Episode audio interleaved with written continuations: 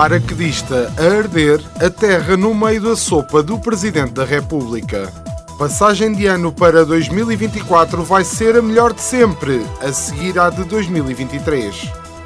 Não é tempo para abrir crise política, diz Montenegro. Pois é, ficamos só com a outra. Lembram-se de o Costa ter prometido baixar as portagens da A22? Não? Pois, ele também não. Semanário Especial de Informação. Do mar ou disto. À quinta-feira, meia hora depois das nove, das treze e das dezoito. O rigor jornalístico dos dias de hoje.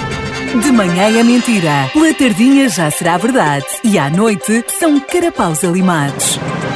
Este programa é uma oferta GEVOP Construções, a sua empresa de referência em construção de infraestruturas. Visite-nos no Arieiro em Lolé ou ligue 289 998 646. GEVOP Construções. Qualidade, confiança e rigor. Sejam bem-vindos a mais um semanário especial de informação do mar ou disto, aqui, onde as notícias são como o ano novo. É sempre novo, mas às vezes cheira a velho. Obrigado, foi um ano de luta e sacrifício, mas as melhores clientes são minhas. Obrigada, meu Deus, por vos ter posto na minha vida. Quem quiser 20 euros. Oh, estão a ver, ela é espetacular, 20 euros, olha. Deixa-me desligar que o meu cachorro já está a dormir, acorda com isto. Daqui a bocado ah, tenho aqui a vizinha a fazer um cachorro na polícia, olha. 2023 chegou e esta senhora desejou-nos um bom ano. Ao passo que, a julgar pelos grupos de Facebook, logo no primeiro dia do ano valeu foi para ver o ódio a ser destilado. Pior passagem de ano de sempre em Albufeira. Eu só vi dois paraquedistas. Rui Veloso, artista de merda. E os aviões, e a chuva de champanhe, e a droga, e isto, e aquilo, e rrr. 2023 olha para esta terra e pensa: bem, isto está giro, vou ali e já venho. Eu acho que ainda estamos em 2022, sinceramente. O ano 2023 nem sequer chegou cá e a culpa é da Câmara, claro. Se bem que em Albufeiras tiveram 250 mil pessoas. Uh, espera, 200 mil. Uh, não, 100 mil. Uh, afinal foram 70 mil. Mas está aqui a dizer 40 mil. Olha, vai saber. Esteve lá o nosso repórter, três bêbados e dois cachorrinhos que fugiram com o fogo de artifício. O resto foi tudo editado para a televisão. Essa é outra. Parece que para a televisão as passagens de ano não se medem com a qualidade dos artistas nem no número de pessoas e muito menos na qualidade do ambiente. Uma passagem de ano ser boa ou má mede-se pelos minutos do fogo de artifício. Nunca percebi o fascínio, mas respeito. Agora, não me digam é que os 8 minutos do Funchal são iguais aos 45 minutos de Nápoles. O Funchal é um paiol de munições a arder. Nápoles é a Terceira Guerra Mundial. E Lisboa? Bem, Lisboa é um churrasco de fim de semana com os amigos. E por falar em Lisboa, a única festa de passagem de ano com revista de pessoas antes de entrarem para o Terreiro do Passo. E até o champanhe teve de ir em garrafas de plástico. Depois, é também a única passagem de ano com cinco esfaqueados. É impressão minha ou alguém faltou às aulas de revista? Bom, agora a sério. Vejam lá se tratam 2023 com carinho, porque isto que vocês fizeram com 2022 não se faz a ninguém. Sejam amigos e gastem menos palavras. Gastem antes preservativos. É menos ecológico, mas traz mais amor. O nosso repórter passou o Natal a tossir, o Ano Novo a espirrar e três semanas de ressaca.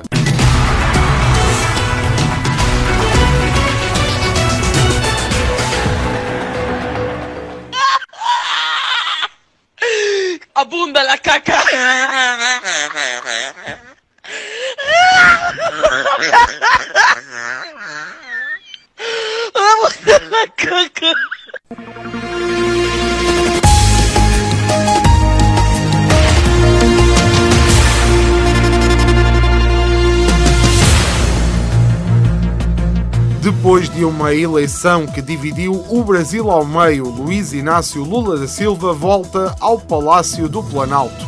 A cerimónia de tomada de posse decorreu sem grande aparato. Estou a claro. Diz a comunicação social que estavam lá 15 mil polícias em prontidão devido à ameaça da extrema-direita. que é uma moda nova que anda para aí, assim desde 1974. É que desde aí que se fala na ameaça da extrema-direita. Felizmente por cá, a ameaça da extrema-direita, a única coisa que tem aparecido são meia dúzia de tasqueiros que acham que isto de ciganos era matá-los. Mas eu estou mais preocupado com outro tipo de ameaças, isto porque a suposta ameaça da extrema-direita, o amigo Bolsonaro, foi de férias para os Estados Unidos e marimbou-se no protocolo. Sai um Bolsonaro do país e entra um Marcelo. Felizmente foi lá dar umas braçadas e foi para o Brasil, porque se fosse para a América também Deus nos livre da ameaça de ouvir Marcelo falar inglês. Onde superpower? Tu superpower. Agora o que me preocupa é que o Sócrates também lá foi. Isto porque os dois ficaram amigos, o Sócrates e o Lula, e os seus processos judiciais ainda os aproximaram mais. Sócrates não se cansa de repetir que o seu caso é uma cópia do do Lula, apesar de não existir qualquer semelhança entre os processos, com tanta semelhança que o Sócrates quer, daqui a uns anos, faz-se cá em Portugal um impeachment ao Costa, pois temos o André Ventura a ganhar as eleições e o Sócrates a ser o único capaz de o derrotar no Palácio do Planalto de Lisboa. Depois o povo fica dividido, estala uma terceira guerra civil e Deus nos livre de aparecer o salvador da pátria, Paulo Portas, a invadir Lisboa montado num submarino branco pela margem do Trancão na nossa já famosa rubrica que anda pelos caminhos das redes sociais, onde há muito herói do sofá que escreve tão bem como um calhau de escrepão. E eu faço questão de ler como está escrito. Esta semana o nosso herói do sofá é Sónia Jerónimo, que está muito indignada com estacionamentos, mas acima de tudo deseja bom ano. É uma romântica incurável a Sónia. Ai, senhores, zangam-se por tão pouco, zelam pelos seus popós. É uma pipa de massa reparar bate de portas nos carros, sim, porque há quem não tenha o mínimo de cuidado e vá debater na porta do vizinho no estacionamento. Bom ano de 2023.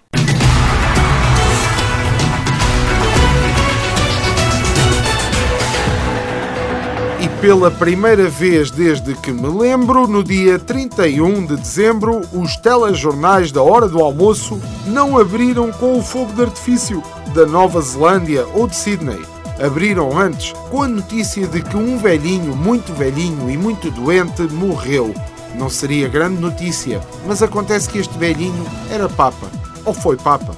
Portanto, a notícia é que morreu um Papa velhinho que já não era Papa, mas continuou a ser velhinho.